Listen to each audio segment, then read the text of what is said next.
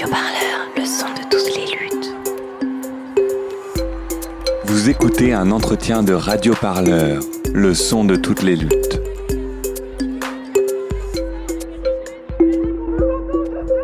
Je sais pas si c'est un souvenir de lutte, mais euh, c'est ça qui me vient.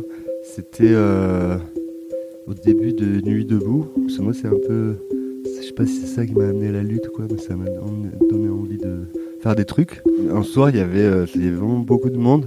Il y avait des gars qui avaient commencé à monter des, espèces d'énormes chapiteaux euh, dans les arbres et tout, enfin, genre des trucs énormes. Et euh, c'était vraiment surréaliste. T'avais l'impression que ça allait rester. Bon, ça s'est fait euh, exploser euh, le soir même, mais euh, genre c'est juste, c'était, euh, enfin, on aurait dit qu'il y avait un genre de champignon géant qui poussait, un genre de virus, quoi. Genre, c'était, euh, c'est juste, ça moi, ça m'avait, euh, c'était trop beau, quoi. Dans les luttes que mènent les chauffeurs de VTC et les livreurs à vélo, on entend souvent parler de l'algorithme. Des problèmes qui sont causés par la prise de décision arbitraire et par la répartition du travail.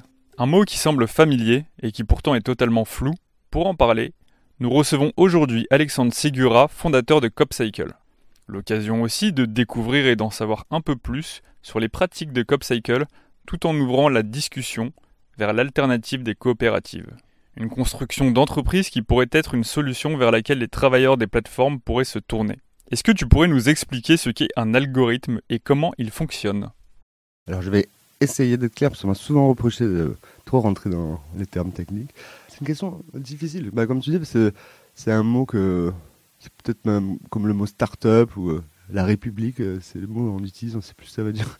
Mais euh, bah, un algorithme, c'est une, c'est une suite d'instructions informatiques pour arriver à un résultat, on va dire. Mais alors, du coup, ça peut, euh, ça peut, on peut trouver des algorithmes de partout, quoi. Même des plus simples ou plus compliqués. Enfin, j'ai envie de dire, des fois, il y a des algorithmes qui sont eux-mêmes composés d'autres tout petits algorithmes euh, eux-mêmes. euh. Donc, du coup, c'est, je sais pas, par exemple, un algorithme, ça peut être, je sais pas, j'ai une liste de restaurants et je veux afficher, je les afficher dans un ordre qui soit le plus pertinent. Donc, du coup, par exemple, je vais afficher en premier les ceux qui sont ouverts, ensuite ceux qui sont fermés, etc. Par exemple, genre, donc ça, c'est, un algorithme. Ça peut paraître euh, complètement bête. Euh, mais c'est un algorithme parce que je vais, il va falloir trier la liste, il va falloir euh, regarder chaque élément, etc. Et, euh, dans le cas de, des plateformes euh, qui nous intéressent, l'algorithme dont on parle réellement, c'est celui qui, euh, qui distribue le travail en fait. Ces plateformes-là, le, gros du... euh, Enfin, pas leur cœur de métier, euh, parce qu'il il est un peu ailleurs, c'est de, de, de distribuer le travail parmi les, les travailleurs et les travailleuses de la gig economy. Quoi. Donc c'est ça, qu'on- c'est ça dont on parle quand on dit l'algorithme pour ces plateformes-là. En gros, l'algorithme est un peu comme un opérateur qui distribue et répartit le travail entre euh, à la fois les chauffeurs VTC et les livreurs à vélo. Oui, oui, oui. C'est le, c'est le cas. euh, on- Enfin, souvent, on se demande euh, pourquoi euh, mon collègue, ma collègue, il a eu la commande et pas moi, alors qu'il y a un mètre. Quoi. Genre, donc, il y a bien quelque chose qui détermine en fonction de plein de critères. Ça peut être euh, la vitesse qu'on a eue, le- les notes qu'on a obtenues précédemment. On sait pas. On sait pas comment ça fonctionne, évidemment, parce que c'est c'est une boîte noire. Quoi. Et justement, c'est ma question par la suite, c'est pourquoi les algorithmes des plateformes de livraison ou de VTC sont-ils problématiques? Pourquoi aujourd'hui on cherche absolument à savoir ce qu'il se cache derrière? Comment on, on fait pour sélectionner euh, bah, justement un livreur qui a une commande plutôt qu'un autre? Comment on peut savoir ça? Comment on peut encadrer en fait ce type de pratique? C'est des choses qui ont déjà été évoquées, le, le- la transparence des algorithmes. quoi. Pas, c'est pas évident. euh, alors, on pourrait rendre les algorithmes transparents en rendant le code euh, qui les constitue euh, ouvert, quoi, c'est-à-dire le public, où tout le monde puisse le lire. Mais même avec ça, euh, le code, c'est des lignes de texte. Et ensuite, ces lignes de texte, elles sont... Enfin, elles s'exécutent sur un serveur, sinon elles servent à rien. Mais on n'a pas vraiment de garantie que sur le serveur, c'est exactement le même code qui, qui tourne en fait, donc c'est assez difficile. Donc, euh, bah, pour encadrer ces algorithmes, je j'ai pas trop de, de, de solutions, mais il faudrait aller f- mettre, arriver à mettre son nez dans, dans les systèmes euh, de, de, de ces startups. Et après, c'est pas évident. euh, Enfin, personne n'a envie, quoi. C'est un peu stratégique. C'est euh, C'est l'architecture d'une oui, certaine manière. Genre, c'est le, leur, euh, c'est leur, euh, enfin, c'est ça qui leur donne leur valeur, quoi. Donc, euh, après, je pense pas qu'ils aient trop d'intérêt à faire ça. Après, si les, euh, si on tend vers plus de transparence des algorithmes, bah, il faudra faire ça. Ou alors, en tout cas, peut-être exposer les, hum, enfin, en gros, rendre public les, les traces que laisse l'algorithme sur sa manière de réfléchir, peut-être. C'est peut-être une solution. Pourquoi on demande plus de transparence actuellement sur l'algorithme? Dans les dernières années, on, y compris les gouvernements, ils se sont rendus compte que ah, bah, il y a une injustice totale euh, sur ces plateformes, le, sur le, comment ils répartissent le travail. Quoi. Et, comme ces plateformes prennent de plus en plus de place dans l'activité, euh, qu'il y a de plus en plus de problèmes dans, les, euh, dans, les, dans l'actualité régulièrement, ils sont en train de se rendre compte qu'il faut un peu mettre son nez dedans. Étant fondateur de CopCycle, tu as de ton côté travaillé sur un autre type d'algorithme. Est-ce que tu peux nous expliquer ce, déjà ce qu'est CopCycle et quelle est, vous, votre démarche? Alors nous, CopCycle, on est né une, association déjà, loi 1901. On édite un logiciel qui permet de faire un peu le même genre de plateforme que celle qu'on connaît. Mais derrière, euh, nous, la condition d'utilisation de ce logiciel, c'est que les livreuses et les livreurs, ils se montent en coopérative, enfin pour décider euh, eux-mêmes et elles-mêmes de, leur, de leurs conditions, de, combien ils veulent se payer, de comment ils veulent travailler, à quel rythme, quel jour. Euh. Ça leur permet de s'organiser euh, à l'échelle d'une ville. C'est pas une énorme plateforme euh, globale, c'est euh, une petite plateforme au niveau d'une ville. Vous, votre association, vous avez développé donc un algorithme. Est-ce que tu peux nous expliquer un peu la différence qu'il y a entre l'algorithme que vous avez développé et les algorithmes qu'on va retrouver chez les grosses plateformes de livraison ou de VTC, sans forcément rentrer dans le détail technique, mais plus au niveau de la manipulation et, et de comment bah, s'en servent les livreurs? Alors nous, en fait, non, on n'a pas d'algorithme, justement. Euh, peut-être un jour. Euh, enfin, en tout cas, pour répartir le travail. Si on parle. Évidemment, comme je disais tout à l'heure, euh, notre plateforme, elle est constituée d'une myriade de petits algorithmes, même utilisés dans des plus gros, etc. Mais en tout cas, pour la distribution du travail, donc, qui va faire. qui va aller chercher cette pizza et qui va aller la, la livrer, c'est manuel. C'est-à-dire, nous, il y a une personne derrière un ordinateur, un peu en mode chef d'orchestre, qui assigne le travail, quoi. Pour qu'il soit plus équitable, plus équitablement réparti, ou c'est juste un choix euh, Après, de toute façon, il n'y a pas de. Sur l'histoire de équitablement, euh, nous, on n'est pas sur le même modèle de paiement à la tâche. Donc, en fait, c'est pas grave. Évidemment, s'il y a quelqu'un qui fait 80% euh, des trucs et les autres, il va, il va, il va pas être content. mais non, nous, il n'y a pas de. Oui, équitablement réparti, ou en tout cas de manière optimale. Euh, optimale au niveau euh, géographique. On veut faire perdre le moins de temps possible, donc euh, nos membres, ils connaissent très bien leur ville. Ils sont tout le temps fourrés sur un vélo dans toutes les rues. ils savent très bien que s'il y a quelqu'un qui est là, il y a quelque chose à récupérer là, qui passe par là, il vaut mieux faire ça, ce combo, etc. Alors, après, bon, c'est peut-être un peu bête, je sais pas, parce qu'on du coup, on a besoin de quelqu'un, euh, là où d'autres ont besoin de personnes, euh, où une machine s'occupe de, ce travail-là. Je suis pas 100% ludite non plus. Enfin, pas, moi, j'aimerais bien que les machines fassent tout et que nous, on n'ait plus rien à faire. Bon, là, on n'en est pas encore là, parce que c'est pas non plus si simple que ça de le faire. Si on crée un algorithme pour répartir le travail, il se pourrait que ça arrive même au plus grand.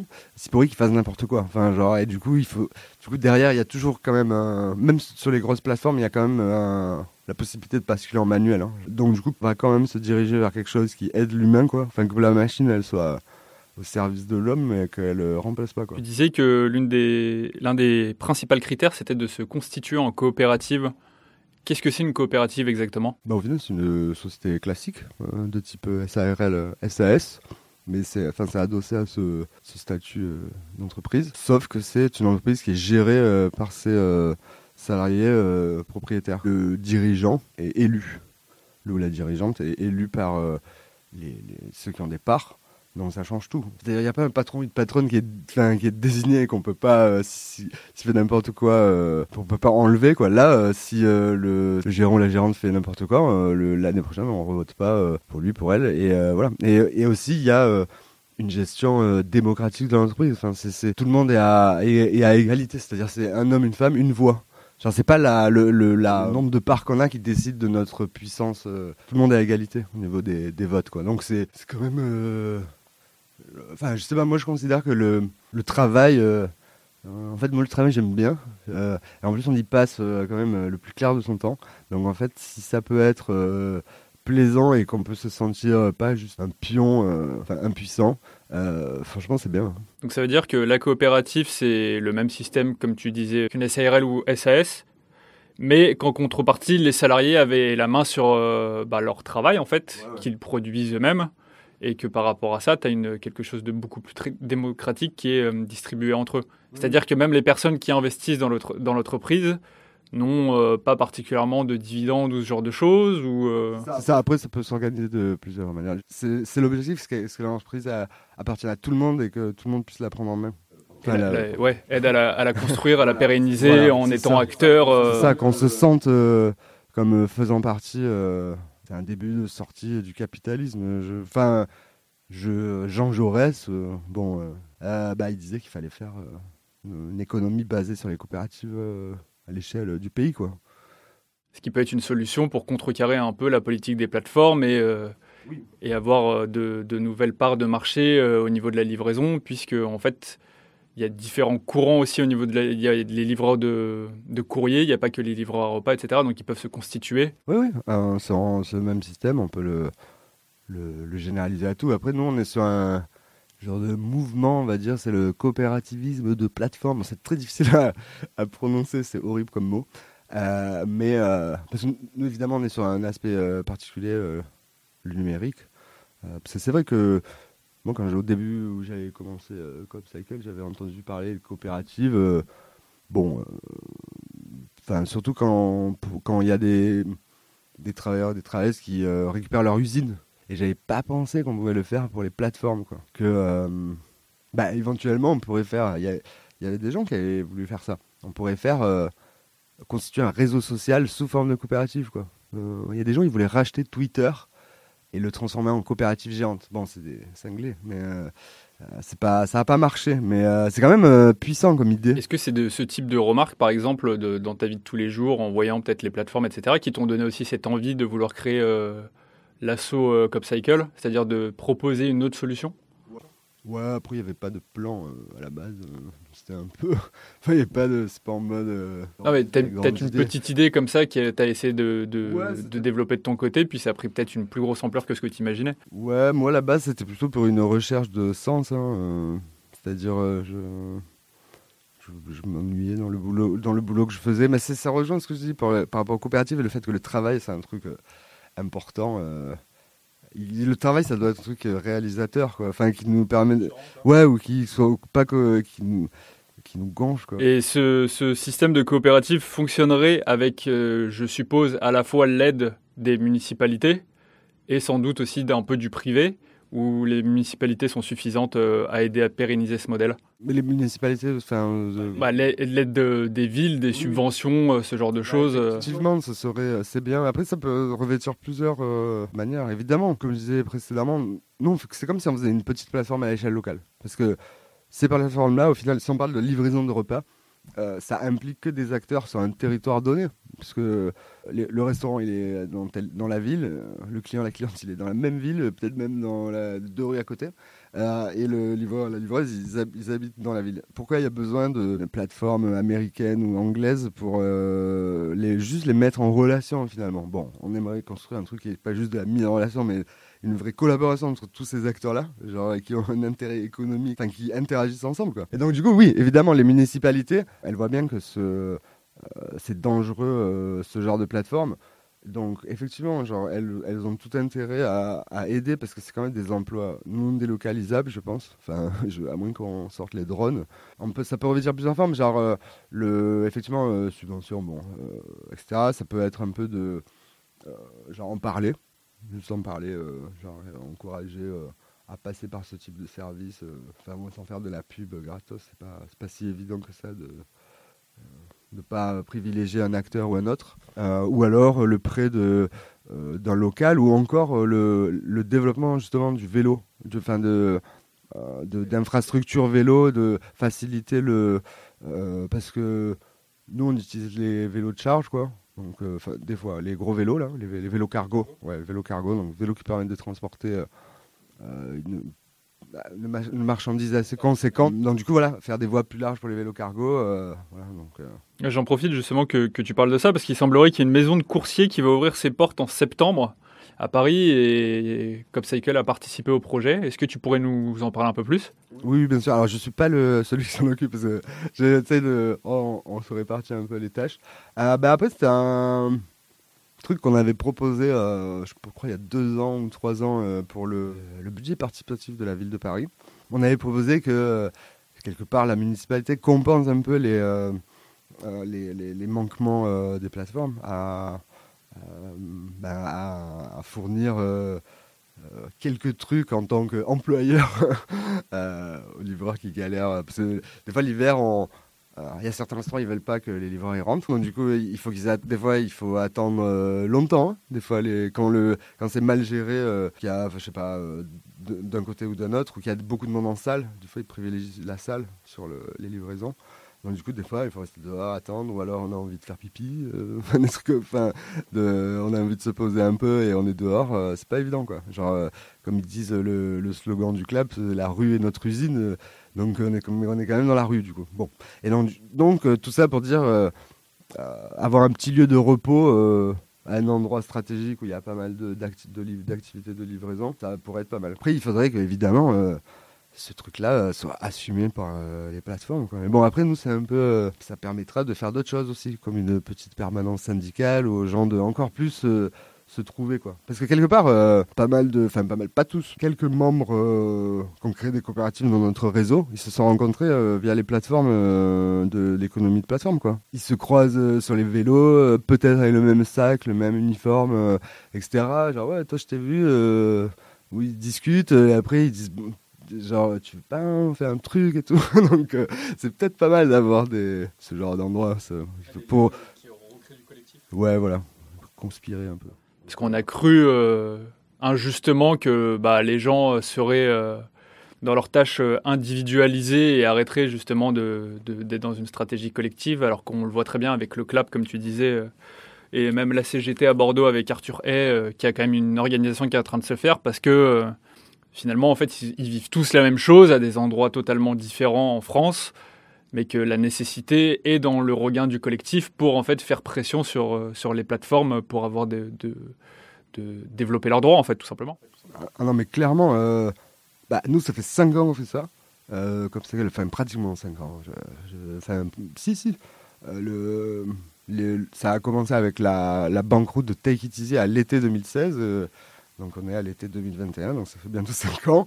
Euh, et euh, donc, euh, on avait vu les tout débuts des, des luttes de des livreuses et ça n'a pas arrêté. Effectivement, les soulèvements, j'ai envie de dire, de, des, des travailleurs, des travailleuses de la gig économie, il n'a pas arrêté. Dans le monde entier, ça s'est propagé. Euh, parce qu'en plus, des fois, ça, en gros, ça émerge, à un endroit, après, ça, arrive sur tel, dans tel autre pays. Au début, tout va bien. Et après, euh, les mêmes problèmes arrivent, les mêmes manifs se montent, les mêmes euh, collectifs et la même recherche de autre chose. Bah, c'est, enfin, pas qu'on réinvente la lutte. hein. Enfin, genre, moi, je, moi, j'aime. Enfin, nous, on n'est pas sur cette, on n'est pas sur cet aspect-là de la lutte. Nous, on est sur une lutte parallèle. euh, d'essayer de... Mais les deux, ils sont, il faut les mener en même temps. Il faut emmerder les plateformes euh, existantes. Il faut essayer de trouver une autre, une autre solution. Après, nous, on est, pour l'instant, euh, honnêtement, on n'est pas capable d'accueillir. euh, Je vais pas dire toute la misère, mais on n'est pas capable d'accueillir tout le monde.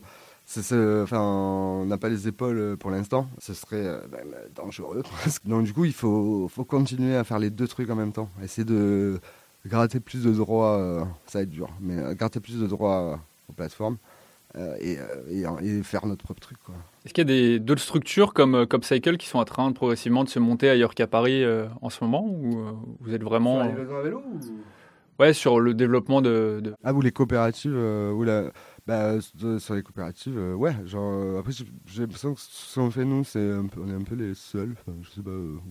Après, des, euh, euh, des plateformes alternatives, euh, il y en a pas mal qui ont popé là, pendant la, le, euh, le, confinement, le confinement, y compris ce que je disais. euh, pas mal de villes ont mis en place euh, tac tac euh, comme un petit Amazon local avec euh, la, qui liste les commerçants de la ville euh, euh, pour essayer d'aider avec du click and collect, des machins. euh. Tout le monde a fait des trucs de briques et de broc, mais en tout cas, je trouve que c'est pas mal parce que, parce que on revient un peu au- pas aux fondamentaux d'internet, mais c'est genre il y a tout le monde qui monte des, c'est décentralisé quoi. Il n'y a pas un énorme, un énorme silo à un endroit où tout le monde va. Après genre les silos ça a aidé à, à faire des trucs quand même. Si, euh, si après ça rayonne après, ça donne des idées à d'autres après. C'est ça en fait euh, aussi. euh. Mais oui, faut pas trop compter sur l'espoir euh, quand même, je trouve. Ouais, enfin non, mais, non, mais c'est pas- c'est c'est juste, euh, euh, j'ai pas envie de, on a, on n'a pas envie, j'ai pas envie, je sais pas, euh, donner de l'espoir aux gens, c'est juste, c'est leur donner envie de, de, enfin voir les autres, et oh, ok c'est possible, genre, Ouais, j'ai j'ai l'impression parce que j'ai l'impression que c'est il y, a- il y a un effet d'entraînement. C'est bientôt les élections présidentielles, donc euh, de quelle manière pourrait-on mettre en avant dans le débat public les enjeux de l'ubérisation et euh, donc les, les alternatives existantes? C'est-à-dire pour le mettre dans le. En gros, on sait très bien que dans les élections pr- présidentielles, on va parler de sécurité, on va parler des, des grandes thématiques euh, basiques. Néanmoins, il doit forcément y avoir de la place pour parler de sujets bien précis qui sont quand même euh, d'actualité, notamment l'ubérisation et euh, les alternatives. Est-ce que justement, c'est pas l'occasion d'essayer de pousser ce type de sujet pour euh, amener bah, ce côté un peu médiatique, donc des gens à prendre conscience qu'il existe d'autres possibilités euh, ou amener des personnes à s'intéresser ou à s'imaginer qu'il y a d'autres alternatives, chose qu'ils ne savaient peut-être pas en fait, tout simplement, parce que finalement Uber Eats euh, ou euh, Deliveroo sont des services qui sont arrivés comme ça du jour au lendemain, et je pense qu'il y a beaucoup de personnes qui ne sont pas dit ah il peut exister quelque chose d'autre que l'on fait nous-mêmes. Donc en fait, comment on peut pousser ça dans le débat public en pointant un peu bah, ce qu'est l'ubérisation, ce que fait euh, d'une certaine manière le CLAP, la CGT, etc mais en, montrant aussi qu'il peut y avoir d'autres alternatives euh, qui peuvent être poussées, euh, comme par exemple les municipalités, pour reprendre le contrôle un peu sur ce... Ben, en interpellant les, les, les, les, les responsables. Et, après, ils, ils- sont très bien au courant. par exemple, Marlène Schiappa, il est le- Marlène Schiappa euh, récemment a proposé exactement la même chose que la maison des coursiers. Alors, entre guillemets, on salue l'initiative, mais euh, par exemple, dans sa proposition, il n'y a pas de permanence syndicale. Euh, mais bon, enfin, après, c'est quelque chose qui est. Le gouvernement sait très bien qu'il y a un problème. Mais après, le gouvernement actuel ne pense pas qu'il soit trop dans le sens euh, où nous on veut aller. Je sais pas. Après, il y a. euh, Bah, le fait, le, fait d'amener des propositions, ça serait plus dans le sens où euh, on amène une thématique pour que, un peu comme tu disais, bah, finalement, dans la rue, les livreurs se croisent, se rendent compte bah, en fait, qu'ils peuvent faire un truc ensemble. Et en fait, le fait de porter cette thématique, peut-être d'un point de vue plus public, amènera d'autres... dans le- programme de la. d'autres acteurs. Bah, après, il y a enfin, déjà des, des- Brahim Ben Ali, etc. Lui a pour, euh, pour idée de parler, de, de mettre en avant ce, ce- ce- ce type de thématique. Mais après, toi, ta particularité que je trouve intéressante aussi, c'est que vous êtes déjà dans la construction d'un autre modèle. Il y, a un, il y a un petit livre là qui s'appelle euh, Capitalisme de plateforme. Ça enfin, euh, c'est Nick j'arrive pas à prononcer son nom, désolé. Euh, bah, c'est un livre euh, assez intéressant sur le, développement du capitalisme euh, sur, le numérique. Et la conclusion, c'est si l'État ne, en fait, le, donc ces plateformes sont quelque part sponsorisées par le capital risque, c'est-à-dire elles n'ont pas besoin de gagner de l'argent pour l'instant parce qu'elles sont tellement importantes que de l'argent est réinjecté régulièrement dans ces plateformes euh, pour euh, en gros leur permettre de pratiquer des prix aussi bas. C'est du, le, prix il est complètement euh, déloyal.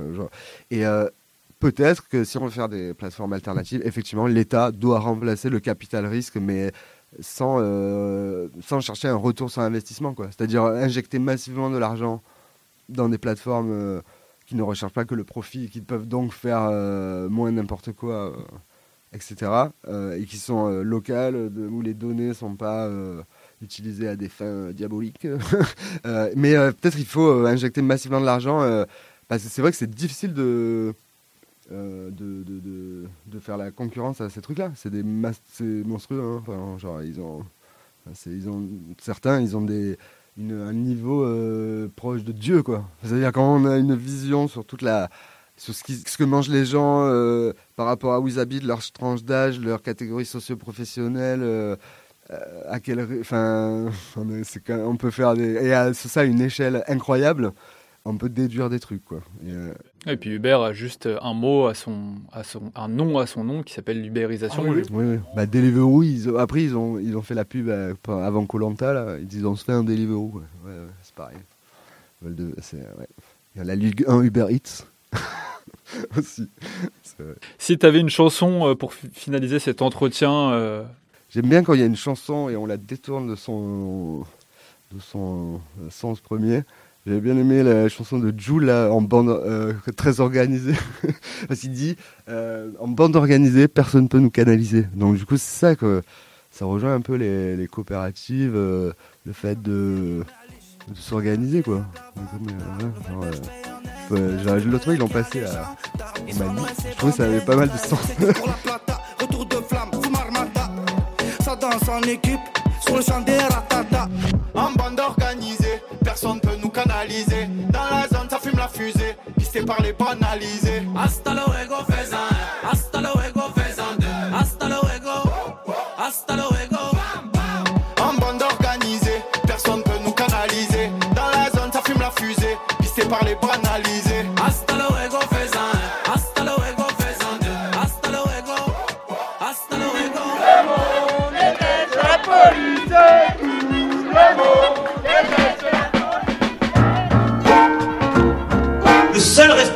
Cette affaire, c'est moi. Qu'ils viennent le chercher. Et ce responsable... Radio Parleur, le média qui vous parle des luttes et qui vous en parle bien. Eh ben, on n'est pas sorti du sable Radio Parleur, le son de toutes les luttes. Écoutez-nous sur radioparleur.net.